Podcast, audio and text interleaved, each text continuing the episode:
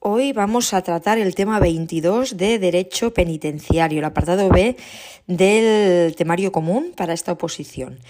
Vamos a ver el primer punto, el pronóstico, sus métodos y técnicas. Bien, pues la apreciación del estado peligroso constituye un juicio de valor, es decir, un diagnóstico para cuya fundamentación es preciso conocer los criterios científicos que deben presidir un diagnóstico criminológico. Pero en clínica criminológica ha de darse un paso más y tratar de pronosticar el comportamiento futuro del sujeto peligroso, es decir, pronóstico. Tenemos aquí la diferencia entre diagnóstico y pronóstico. El diagnóstico es la apreciación del estado peligroso que constituye un juicio de valor. Y en clínica criminológica tratamos de pronosticar el comportamiento futuro del sujeto peligroso, que esto sería el pronóstico. Dicho pronóstico ha de basarse en los datos suministrados por el examen y sistematizados en el diagnóstico. Entonces, no basta con valorar cómo se comportará el sujeto al volver a recuperar su libertad a partir de los datos que nos proporciona el estudio de personalidad, sino que hay que valorar el medio al que volverá y el influjo que sobre el individuo ejercerá este medio, si es del que salió, porque en el plano del pronóstico hay que tener en cuenta la posibilidad de que vuelva a insertarse en el mismo medio o en otro distinto. Por ello, la conducta social futura del sujeto peligroso no es fácil de pronosticar, pues en ella influyen variables que no podemos prever, del mismo modo que en el estado de conocimientos en que nos encontramos no podemos prever la influencia que tendrán determinados acontecimientos previsibles. Goppinger define el pronóstico como una afirmación sobre la futura conducta de un individuo o grupo de individuos referida a la observancia de la ley. El pronóstico es, pues, un juicio de valor acerca de la evolución del comportamiento de un penado partiendo del conocimiento que se tiene del mismo en un momento determinado. El pronóstico global es el que se utiliza en la práctica penitenciaria actual. El pronóstico de comportamiento futuro parte del estudio y análisis individualizado de las variables intervinientes en el proceso de clasificación inicial que nos vienen impuestas por el artículo 102.2 del reglamento.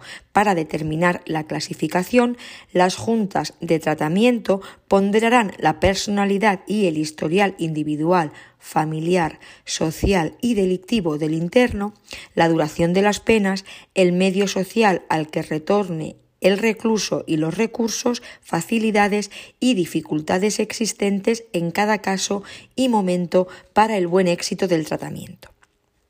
Bien, repetimos. El pronóstico de comportamiento futuro parte del estudio y análisis individualizado de las variables intervinientes en el proceso de clasificación inicial que nos vienen impuestas por el artículo 102.2 del reglamento. Para determinar la clasificación, las juntas de tratamiento ponderarán la personalidad y el historial individual, familiar, social y delictivo del interno, la duración de las penas, el medio social al que retorne el recluso y los recursos, facilidades y dificultades existentes en cada caso y momento para el buen éxito del tratamiento. A partir de los datos obtenidos por el estudio así realizado, se formula un pronóstico de reincidencia futuro, que será más o menos alto en función de tres factores. La peligrosidad social, que en el momento del estudio se aprecia en el sujeto, la previsión individualizada de permeabilidad, al éxito o fracaso del tratamiento y la existencia de recursos externos que favorezcan la reinserción social. En nuestra legislación vigente se dan dos posiciones contrapuestas.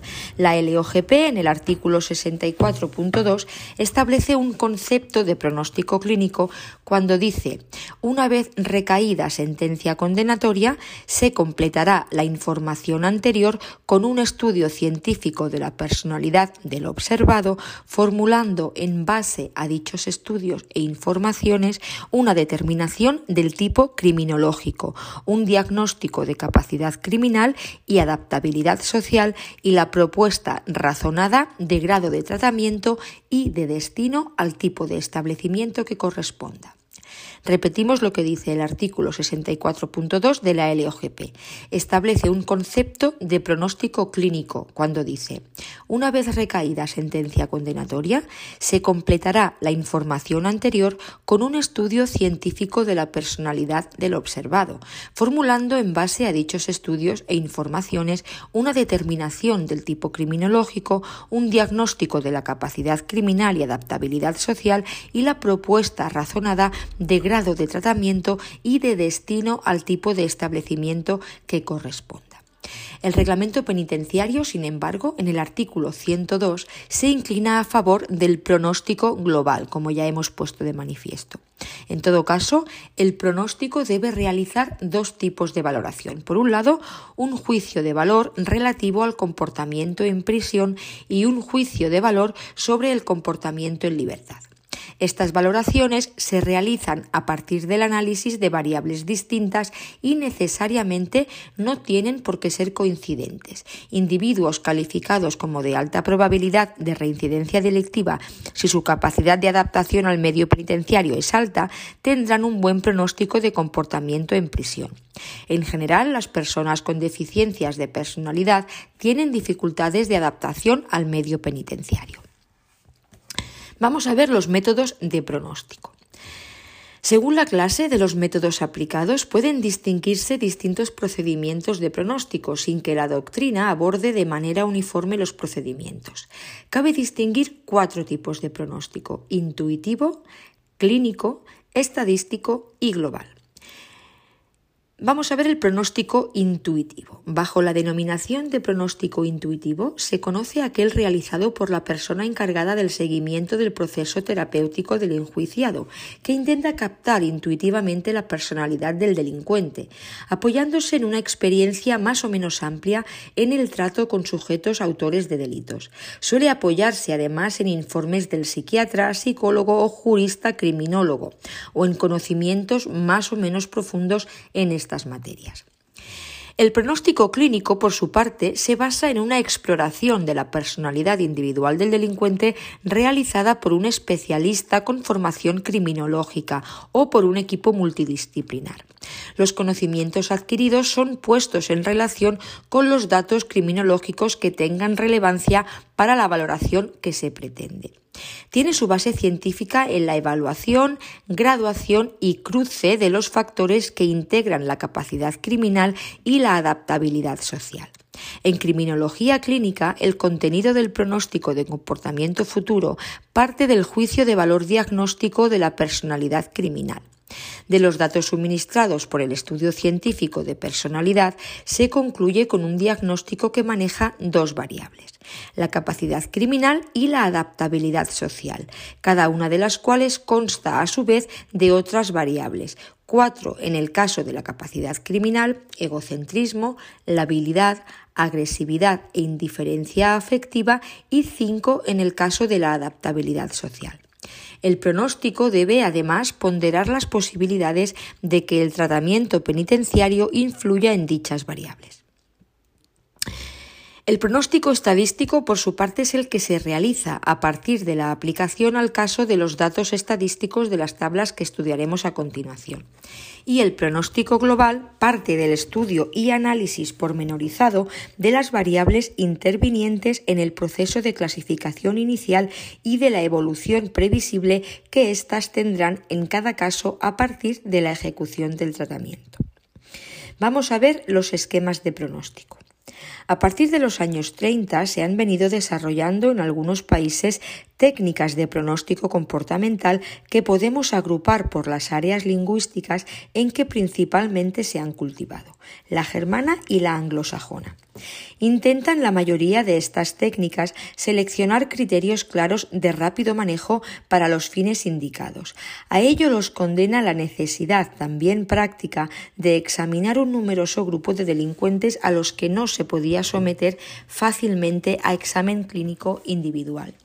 A partir del año 1933 aparecen en Alemania una serie de trabajos, entre los que sobresalen los dirigidos por Exner. Las etapas de estos trabajos son En el primer estadio de investigación de técnicas de pronóstico, los investigadores se limitan a seleccionar una serie de factores de pronóstico a todos los cuales atribuyen el mismo valor, es decir, un sistema de Sheet, Maywork y Shihab. El procedimiento que siguen es bastante simple. En primer lugar, seleccionan un cierto número de factores que creen de positivo influjo criminógeno, por lo que la selección se suele hacer guiada del buen sentido. Seguidamente analizan la historia de cada sujeto para ver cuántos de dichos factores presenta dando a cada factor el mismo valor. Y finalmente ordenan los sujetos según el número de factores que presentan y así obtienen un pronóstico de reincidencia en el delito. Vamos a repetir el procedimiento que sigue, este primer estadio de investigación de técnicas de pronóstico, donde los investigadores se limitan a seleccionar una serie de factores de pronóstico a todos los que atribuyen el mismo valor. En primer lugar, seleccionar un cierto número de factores que creen de positivo influjo criminógeno. Y esta selección la hacen guiados por el buen sentido.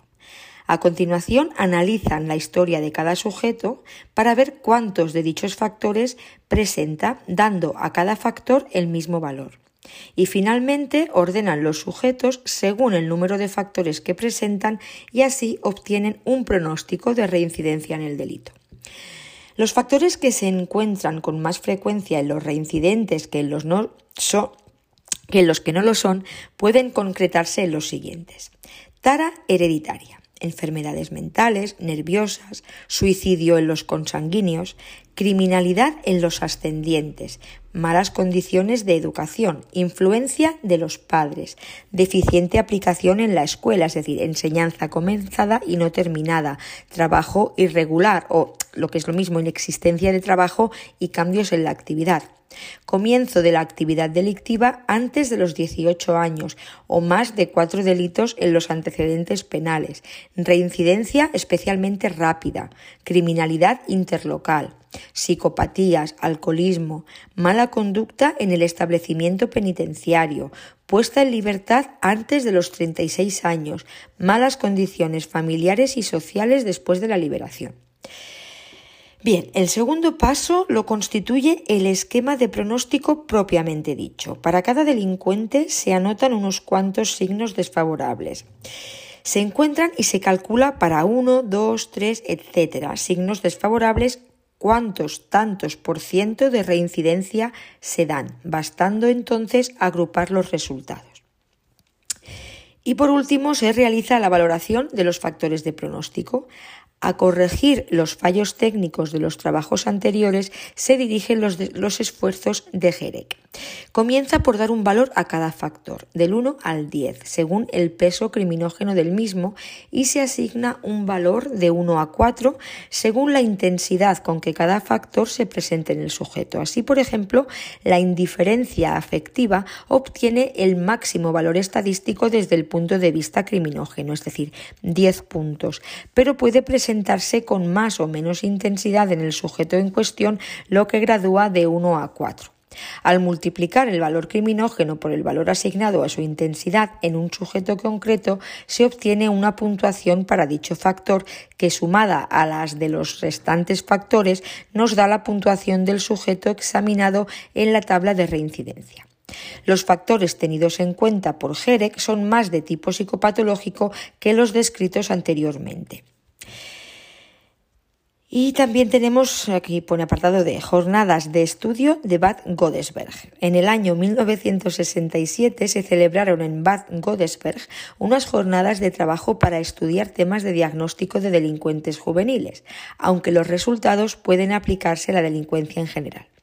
Los puntos estudiados hacían referencia a la selección de factores, es decir, necesidad de objetivación de los mismos, preparación de la muestra, grupos de control, ponderación de factores de la tabla y otros.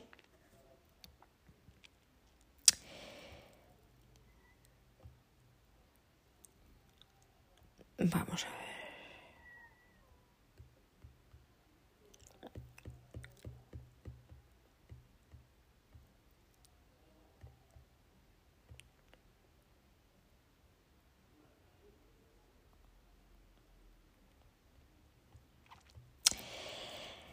En cuanto a las tablas de predicción, los esquemas de pronóstico de la escuela alemana constituyen el primer paso para resolver de una forma matemática el problema de pronóstico social. Pero las técnicas de los autores alemanes han sido objeto de crítica por ser demasiado elementales o demasiado unilaterales y arbitrarias. En Estados Unidos, bajo el nombre de tablas de predicción, se han establecido unas técnicas tendentes a resolver el problema del pronóstico social, aunque hay estudios anteriores como los de Dargo, Lund y los más importantes son los trabajos de Glueck. Los Glueck han llevado a cabo un estudio comparativo de dos grupos de 500 delincuentes y 500 no delincuentes. Estos mil jóvenes fueron elegidos con sumo cuidado en medios sociales sensiblemente idénticos desde el punto de vista ecológico y económico y procurando que tuviesen niveles intelectuales similares. Luego sometieron a los probandos a tres exámenes diversos que vamos a ver a continuación. Bien, pues estos exámenes son el examen social, el examen psicológico y el examen psiquiátrico. Vamos a verlos uno por uno. Vale, el examen social se prescindió de los factores de tipo económico y ecológico que ya se habían tenido en cuenta en la selección y se concluyó que es en la esfera de las relaciones con el grupo familiar donde había que buscar los rasgos o peculiaridades de los delincuentes. Cinco son los factores estudiados. La actitud del padre en sus relaciones con el hijo, que puede ser severa, irregular, blanda, firme pero benévola.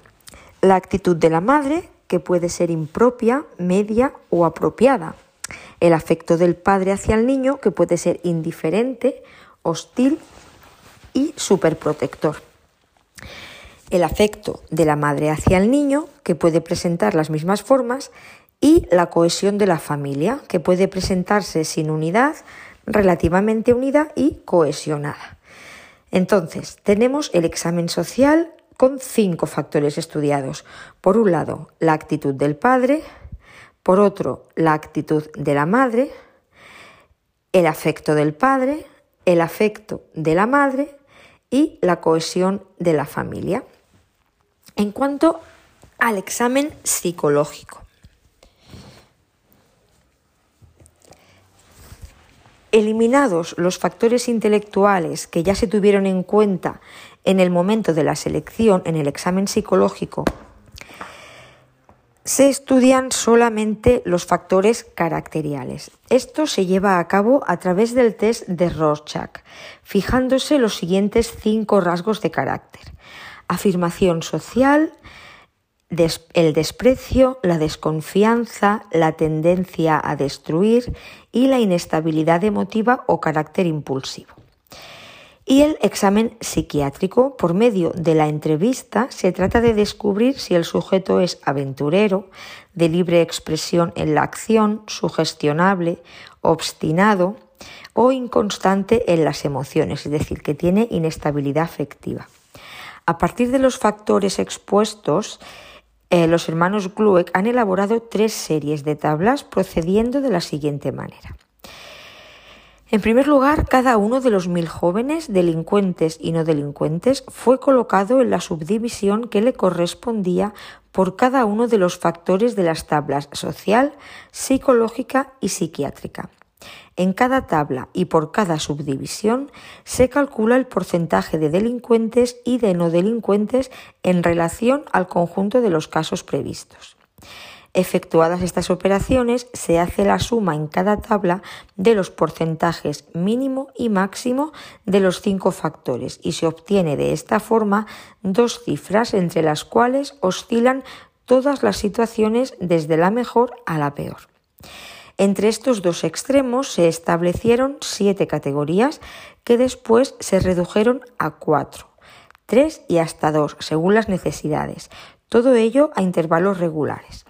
Así, un joven puede estar numerado en función de cinco factores y el total obtenido da, con solo mirar la tabla, los rasgos de delincuencia y de no delincuencia. Habiéndose establecido las tablas independientemente las unas de las otras, es decir, sin conocer el psiquiatra, el psicólogo y el sociólogo el trabajo de los demás, cabría deducir que el valor de las tablas de predicción sería indiscutible si los resultados obtenidos en las tres series de tablas coincidieran. El mérito del matrimonio, Glueck es el de haber procedido ellos mismos a esta experimentación y de haber expuesto los resultados con toda sinceridad. La, verificación se hizo con 424 jóvenes, 205 delincuentes y 219 no delincuentes, y en ella se encontró que la correlación de las distintas tablas entre sí no superaba el 70%, y la correlación entre las tablas y la realidad no es absoluta, pues se encontraron 13,2% de errores. Las tablas de predicción pues no son un instrumento automático y exacto, pero pueden completar y confirmar una apreciación clínica. Vamos a ver ahora la tabla de variables de riesgo, la TVR, como un instrumento de predicción de la conducta para la concesión de permisos de salida. En el ámbito penitenciario español, en relación con la temática que se analiza en este apartado del programa, se ha realizado en virtud de la colaboración entre el Departamento de Psicología Social de la Universidad Complutense de Madrid y la entonces Secretaria de Estado de Asuntos Penitenciarios un estudio sobre el comportamiento de amplias muestras de internos en relación al disfrute de permisos, intentando buscar un instrumento que permita predecir el riesgo de quebrantamiento de condena con ocasión de permiso.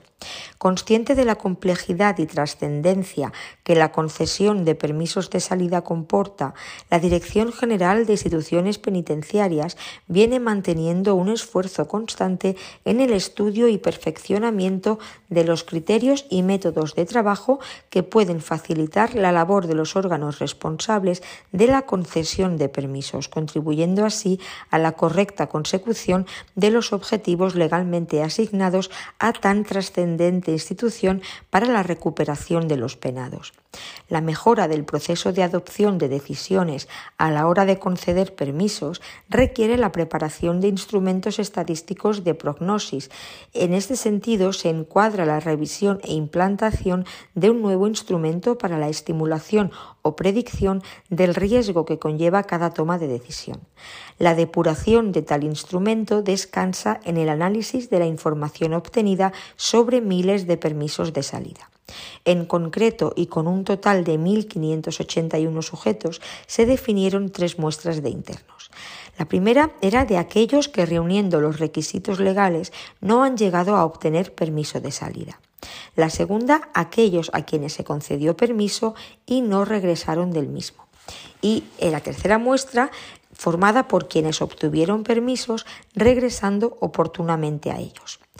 Los comportamientos hicieron siempre referencia al año 1992 y los tres grupos se encontraban emparejados en variables como edad, sexo, condena y centro penitenciario, utilizando además criterios de azar en su elección para eliminar sesgos.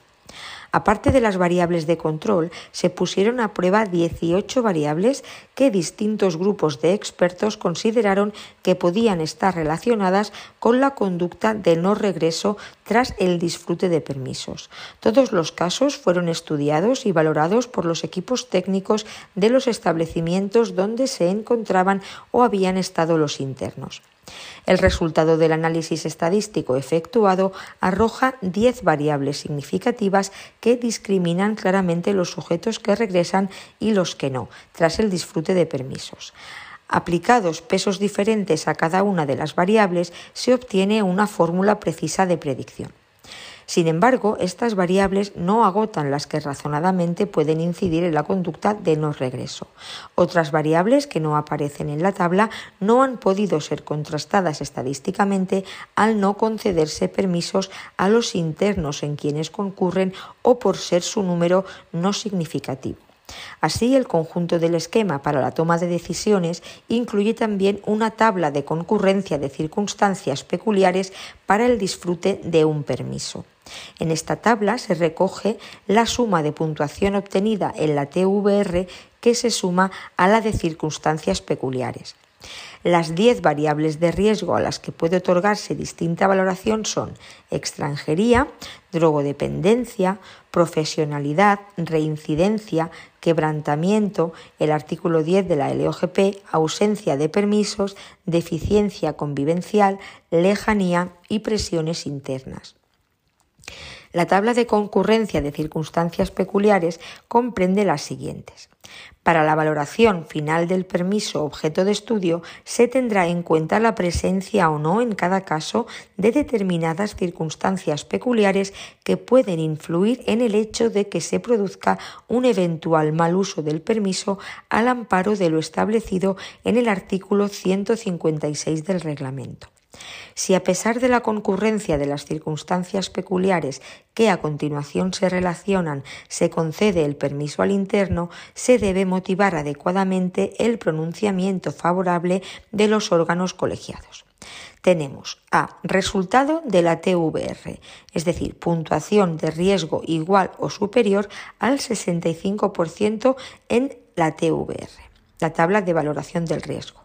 B. Tipo delictivo, si es condenado por delito o delitos contra las personas o contra la libertad sexual. C. Organización delictiva, es decir, si pertenece a banda armada o de carácter internacional. D. Trascendencia social, es decir, existencia de especial ensañamiento en la ejecución, pluralidad de víctimas o que éstas sean menores de edad o especialmente desamparadas. E. Fecha de la, mm, en la que se cumplen las tres cuartas partes de la condena o que le resten más de cinco años para el cumplimiento de las tres cuartas partes. F. Trastorno psicopatológico, es decir, si hay alteraciones psicopatológicas de la personalidad en situación descompensada, con mal pronóstico o con ausencia de apoyo exterior. G. No haber satisfecho la responsabilidad civil derivada del delito. H. Existencia de resoluciones administrativas o judiciales de expulsión. Y, e, en último lugar, comisión de delitos de violencia de género como tipo delictivo específico.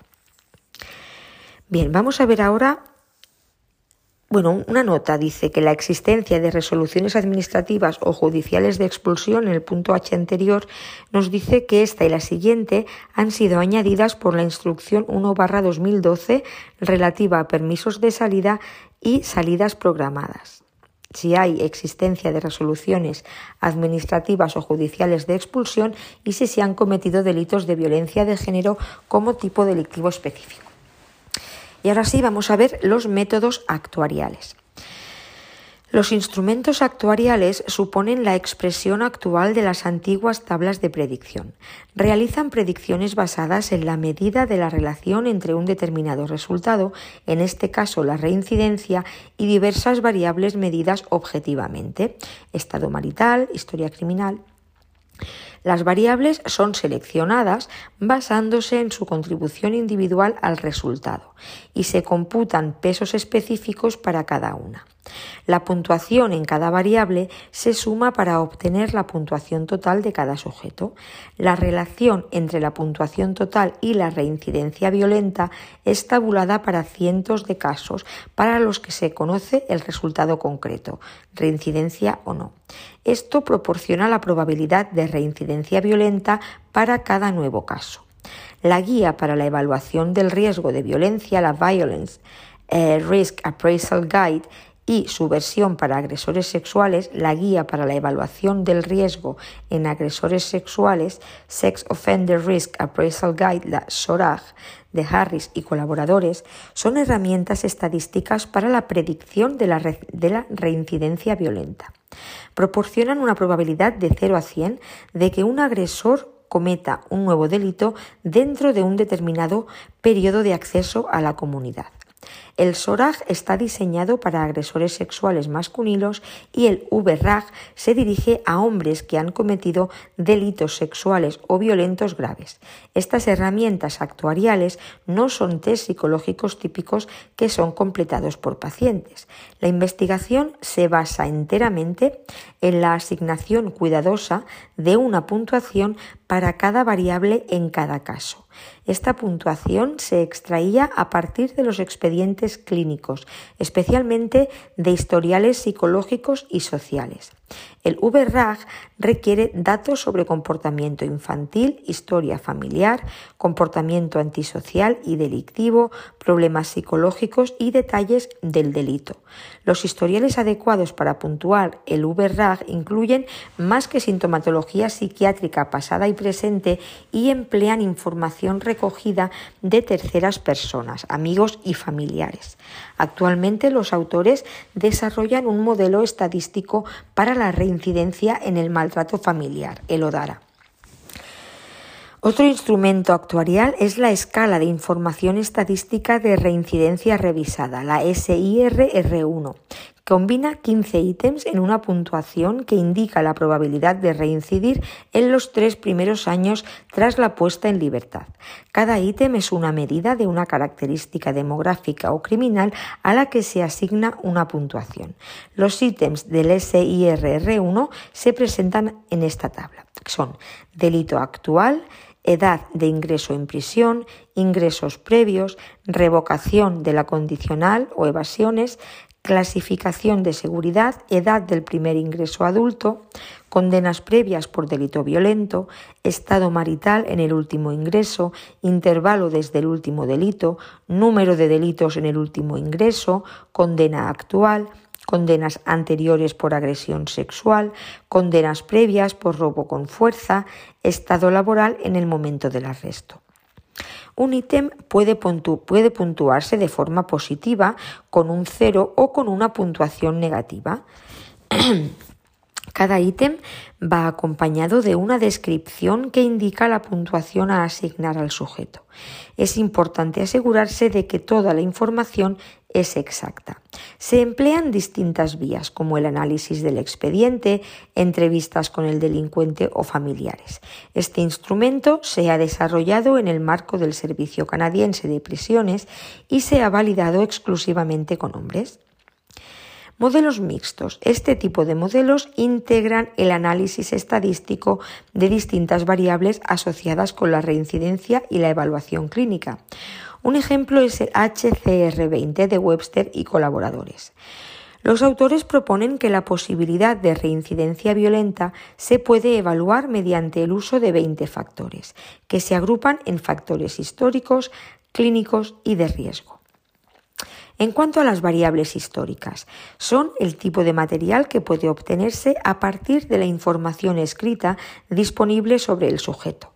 Y los ítems son si hay violencia previa, corta edad en el primer incidente violento, inestabilidad en las relaciones, problemas de empleo, uso de sustancias, trastorno mental mayor, psicopatía, desajustes tempranos en el colegio y el hogar, trastorno de personalidad y fallos previos durante un periodo de supervisión, es decir, reincidencia incondicional. En cuanto a las variables clínicas, estos datos se evalúan principalmente a través de una entrevista clínica y lo que podemos obtener es si hay falta de insight, es decir, nivel en el que el sujeto se percibe como peligroso o violento, las actitudes negativas, si son sociales o antisociales, minimiza el delito, síntomas activos de trastorno mental, impulsividad y falta de respuesta al tratamiento. Y en cuanto al manejo del riesgo, los ítems se completan integrando el material documental y clínico. Estos ítems son ausencia de estrategias para la prevención de recaídas, exposición a elementos desestabilizadores como acceso futuro a armas, drogas, amigos, delincuentes, falta de apoyo personal, falta de adherencia a intentos de tratamiento y estrés. Cada ítem se puntúa de 0 a 2. A partir de la puntuación obtenida, el clínico puede señalar si el sujeto presenta un perfil bajo, moderado o alto de riesgo para futuros actos violentos. Y pasamos al segundo punto del tema, que es el pronóstico inicial, confirmación y modificación a partir de la evolución del interno y su tratamiento.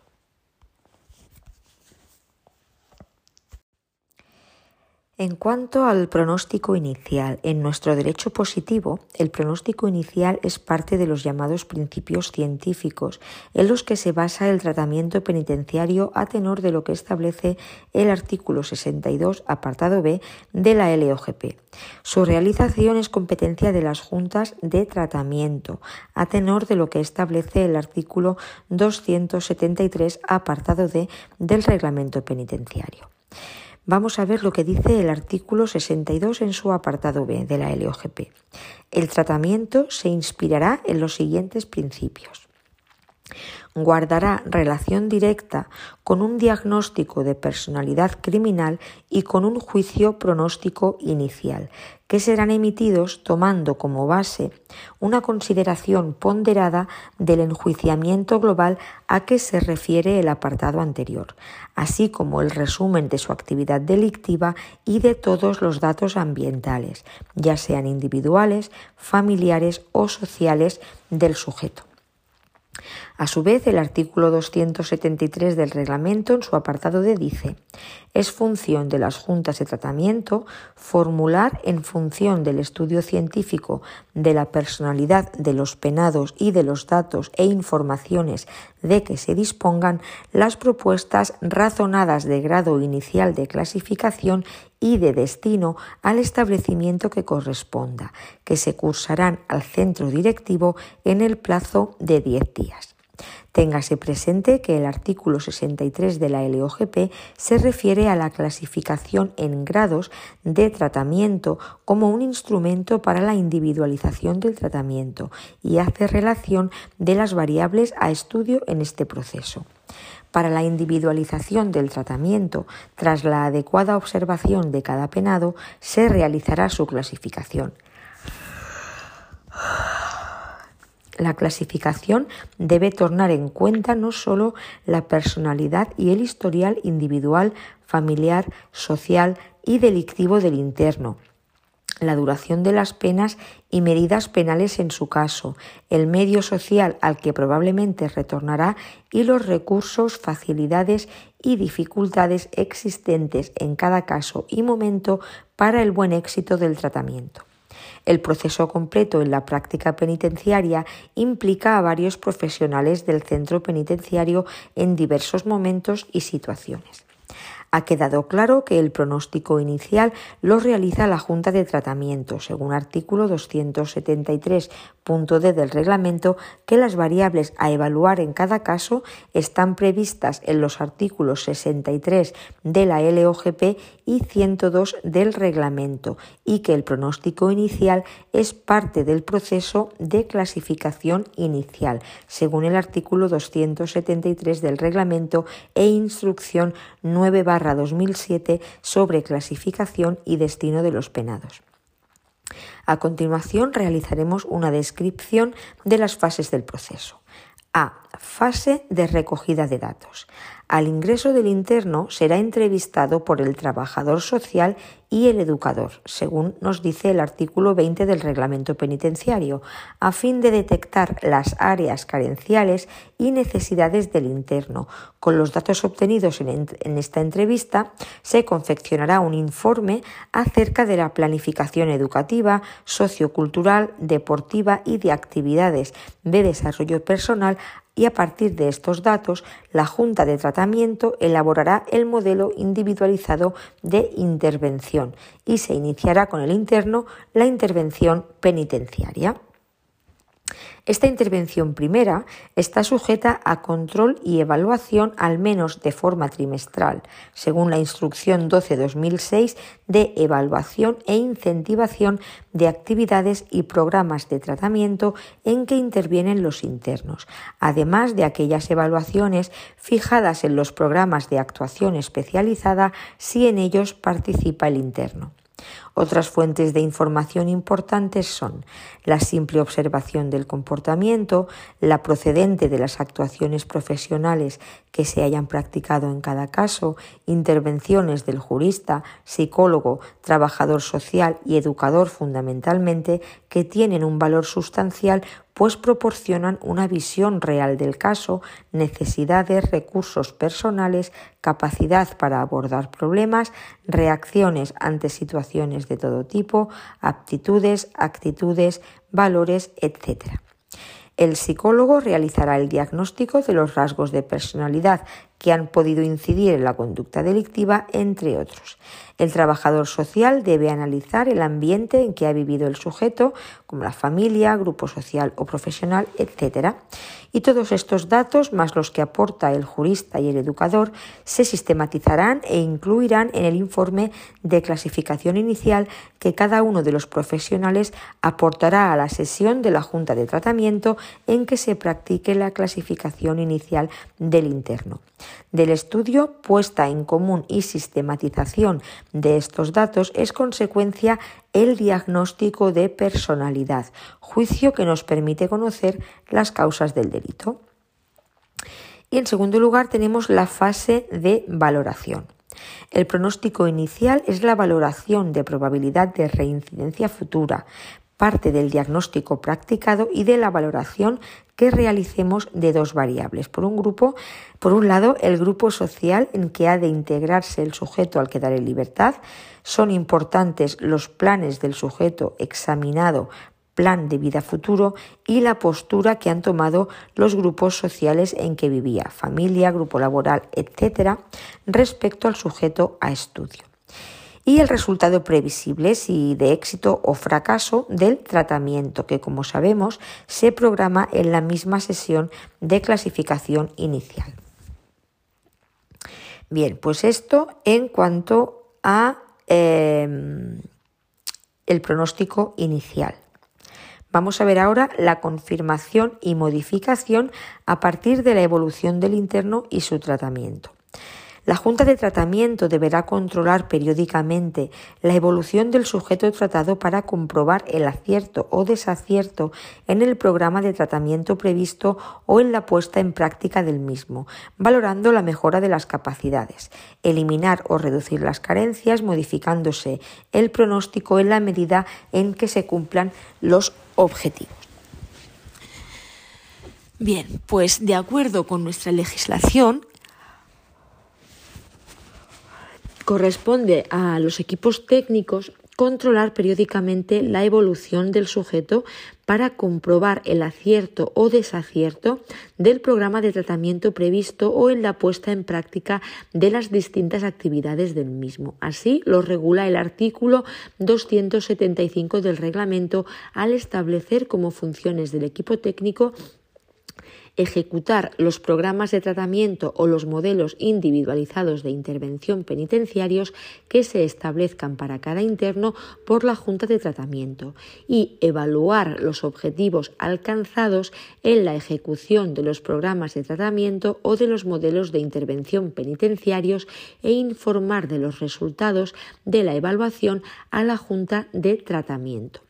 Aunque no se refiere expresamente al juicio pronóstico, este no es otra cosa que la valoración que debe hacer la Junta de Tratamiento de la evolución del tratamiento que determinará la progresión o, en su caso, la regresión de grado. Las juntas de tratamiento, sobre la base de los informes de los equipos técnicos, deberán proponer al centro directivo, en informe razonado, la progresión o regresión de grado y, con carácter excepcional, el traslado a otro centro penitenciario. Así lo dispone el artículo 65 de la LOGP, que establece un plazo de revisión máximo de seis meses. Este plazo es una garantía para el interno. La progresión o regresión de grado es, pues, la consecuencia de una nueva valoración de las previsiones del comportamiento, es decir, del pronóstico. Así se deduce de lo dispuesto en el artículo 106 del reglamento. La evolución en el tratamiento penitenciario determinará una nueva clasificación del interno con la correspondiente propuesta de traslado al centro penitenciario adecuado o dentro del mismo centro a otro departamento con diferente modalidad de vida. La progresión en el grado de clasificación dependerá de la modificación positiva de aquellos factores directamente relacionados con la actividad delictiva, se manifestará en la conducta global del interno y entrañará un incremento de la confianza depositada en el mismo, que permitirá la atribución de responsabilidades más importantes que implican un mayor margen de libertad. La regresión de grado procederá cuando se aprecie en el interno en relación al tratamiento una evolución negativa en el pronóstico de integración social y en la personalidad o conducta del interno. Cuando el interno no participe en un programa individualizado de tratamiento, la valoración de su evolución se realizará en la forma descrita en el artículo 112.4, salvo cuando la Junta de Tratamiento haya podido efectuar una valoración de la integración social del interno por otros medios legítimos. Para la resolución de las propuestas de progresión y de regresión de grado se observarán las mismas formalidades plazo y posible ampliación del mismo que se prevén en el artículo 103 para la resolución de la clasificación inicial. El cambio de pronóstico en el desarrollo del proceso de tratamiento viene íntimamente relacionado con la dinámica de la evolución del tratamiento. En relación al problema de la sistematización de los indicios positivos y negativos que puedan observarse en el desarrollo del proceso, se han llevado a cabo tentativas de construir índices de adaptación al medio penitenciario que no desarrollamos por falta de espacio. En clínica criminológica, la, reacción ante formulaciones por las que los autores intentan crear escalas de adaptación penitenciaria para expresar un cambio en el pronóstico de los delincuentes es compleja. Por una parte, no pueden ni deben renunciar a ellas ni tampoco darles una validez absoluta. Se trata ni más ni menos que de un elemento más en el complejo dossier del estudio de la personalidad de cada delincuente sujeto a tratamiento estudio dinámico y concordante con la evolución que pueda apreciarse en la personalidad del sujeto. Si hubiésemos partido de la realización de un diagnóstico clínico de personalidad criminal, según el modelo penitenciario ya abandonado por instituciones penitenciarias, las modificaciones en el pronóstico procederán cuando el equipo técnico aprecie una variación en la capacidad criminal o en la adaptabilidad social. Vamos a ver ahora el pronóstico final. Respecto al pronóstico final, la LOGP establece en su artículo 67 que tal pronóstico debe hacerse concluido el tratamiento o próxima la libertad del interno añadiendo que se emitirá un informe pronóstico final en el que se manifestarán los resultados conseguidos por el tratamiento y un juicio de probabilidad sobre el comportamiento futuro del sujeto en libertad, que en su caso se tendrá en cuenta en el expediente para la concesión de la libertad condicional. Por su parte, el reglamento penitenciario se refiere al pronóstico final en dos artículos. En el artículo 273, apartado H, cuando habla de las funciones de la Junta de Tratamiento, entre las que se encuentra la de elevar las propuestas que, con respecto a los beneficios penitenciarios y a la libertad condicional, les estén atribuidas el artículo 195 que establece el contenido que debe tener el expediente de libertad condicional en su apartado C. Habla del informe pronóstico de integración social emitido por la Junta de Tratamiento de acuerdo con lo establecido en el artículo 67 de la LOGP. El Código Penal, en el artículo 90.1, recoge que, para resolver sobre la suspensión de la ejecución del resto de la pena y concesión de la libertad condicional, el juez de vigilancia penitenciaria valorará la personalidad del penado, sus antecedentes, las circunstancias del delito cometido, la relevancia de los bienes jurídicos que podrían verse afectados por una reiteración en el delito, su conducta durante el cumplimiento de la pena, sus circunstancias familiares y sociales y los efectos que quepa esperar de la propia suspensión de la ejecución y del cumplimiento de las medidas que fueren impuestas. Cuando el tratamiento no tiene lugar en institución penitenciaria, sino que se trata de probatio o de libertad condicional, también se ha intentado elaborar escalas de adaptación social que se asienten sobre un análisis del panorama individual o personal. Así, Murphy y Romey han considerado la adaptación física, mental, familiar y económica, mientras que Grunhood ha tenido en cuenta solamente las relaciones familiares, los hábitos de trabajo y los esparcimientos. Para Ken Smith, 1981, son factores que se relacionan con un buen pronóstico de tratamiento los siguientes. Desagrado con los síntomas y deseo de cambiar. Acepta las bases psicológicas de la conducta. Es capaz de formar una relación positiva cercana. Buena capacidad verbal. Capaz de aprender por la experiencia. No asaltó a nadie físicamente. Es capaz de controlar su conducta desviada en algún grado. Está ajustado en su matrimonio, su trabajo u otras áreas de su vida. No es psicótico ni presenta deficiencia orgánica alguna. Por otro lado, para Groth son indicadores asociados a un riesgo elevado de reincidencia en delincuentes juveniles sexuales. El delito incluyó violencia y puso en riesgo físico a la víctima. Hubo acciones excéntricas y o constituyendo rituales. Ser reincidente. Existe evidencia de psicopatología. El sujeto no reconoce el delito o lo racionaliza y no está motivado para el tratamiento y tiene unos recursos personales deficientes por lo que muestra graves déficits sociales y excesivo aislamiento o pobreza externa. Bien, decir que la redacción dada a este precepto por la Ley Orgánica 1-2015 de modificación del Código Penal hace desaparecer la obligatoriedad de existencia de un pronóstico favorable, permitiendo a la autoridad judicial la posibilidad de realizar su propia valoración de comportamiento futuro. El precepto citado del Código Penal establece otro requisito objetivo para su valoración por el juez de vigilancia penitenciaria. No se concederá la suspensión si el penado no hubiese satisfecho la responsabilidad civil derivada del delito en los supuestos y conforme a los criterios establecidos por los apartados 5 y 6 del artículo 72 de la LOGP. Vamos pues ahora a tocar el punto 4 acerca de las fuentes y métodos de recogida de información. El pronóstico de comportamiento de un interno en libertad va a precisar de distintas fuentes de información. El riesgo de reincidencia no puede establecerse a partir de una única fuente de datos. La complejidad del comportamiento y sus múltiples determinantes hacen preciso contemplar datos de muy diversa índole, psicológicos, sociales o médicos, por enumerar algunos. Un elemento importante va a ser registrar todos los datos disponibles acerca del comportamiento pasado de esta persona. En los siguientes puntos se enumeran fuentes y métodos concretos de recogida de información de cara al pronóstico de comportamiento de un interno.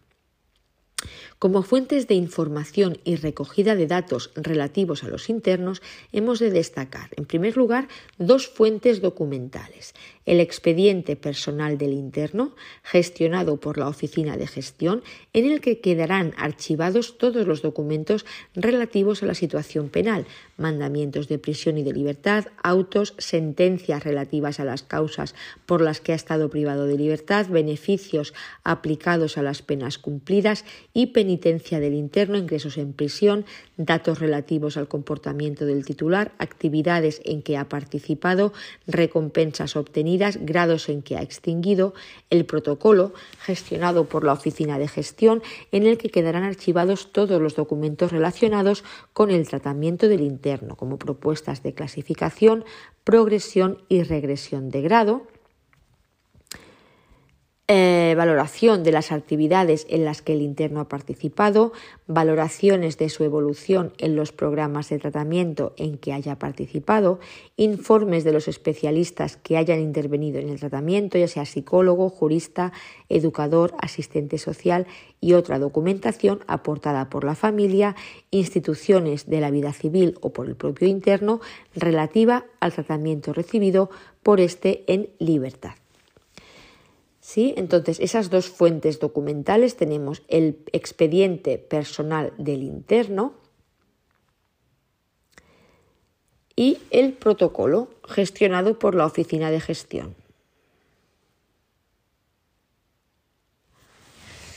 En cuanto a la familia, la familia como fuente de información debe ser tenida en cuenta, pues habitualmente ha realizado todo el trayecto vital del interno junto a él y posee información muy valiosa, a veces de tipo documental, que puede facilitar en gran medida el tratamiento penitenciario.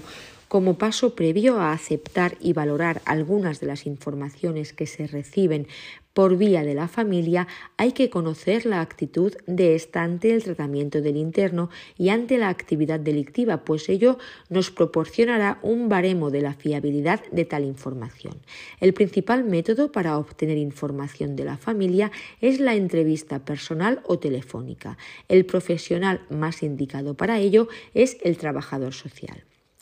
Las instituciones. Una gran cantidad de internos han sido tratados con anterioridad a ingresar en prisiones en instituciones públicas o privadas de salud o de atención a drogodependientes, alcohólicos, etc. Con cierta habitualidad también han sido usuarios de los servicios sociales de zona. Obtener la información de estas instituciones es de gran utilidad en el proceso de reinserción por valorar el desarrollo de los procesos y establecer vínculos que puedan, llegado el momento, derivar el caso para su atención por estos u otros servicios. La fiabilidad de la información de esta procedencia suele ser muy fiable. Se pueden recabar informes escritos de estas instituciones como forma de incrementar el conocimiento sobre el interno y, por supuesto, el propio interno. A lo largo de su paso por prisión, el interno es sometido a distintas evaluaciones, cuyo contenido queda reflejado en el protocolo y en la documentación personal de cada profesión, ficha psicológica y social. El ingreso, la clasificación inicial, las revisiones de grado y el estudio de permisos suponen los principales momentos en los que la persona es sometida a estudio. Siempre que se recurra al interno como fuente de información, ha de atenderse a la posibilidad de sesgo o de manipulación de lo que nos transmita. Vamos pues a ver ahora los métodos de recogida de información. En primer lugar tenemos la información psicológica. El reglamento penitenciario, en atención a la importancia que tiene la información en el proceso de evaluación y reinserción social de los internos, recoge en el artículo 281.4 del reglamento penitenciario de 1981 aún vigente como función del psicólogo estudiar los informes de los educadores contrastando el aspecto psicológico de la observación directa del comportamiento con los demás métodos y procurando en colaboración con aquellos el perfeccionamiento de las técnicas de observación. Son técnicas de recogidas de información utilizados en el medio penitenciario, la entrevista, la observación directa, la evaluación psicológica y el autorregistro. La observación directa del comportamiento habitualmente no es el propio personal de, tratamiento quien realiza la observación del interno en su medio cotidiano, sino que se recaban informes de observación de los funcionarios de vigilancia. Para observar las reacciones concretas del interno ante un estímulo concreto o valorar su capacidad para resolver un conflicto, se pueden aplicar los ensayos conductuales, la representación de un problema concreto. Si bien esto se realiza casi exclusivamente en el contexto de programas concretos como el de agresores sexuales, por ejemplo.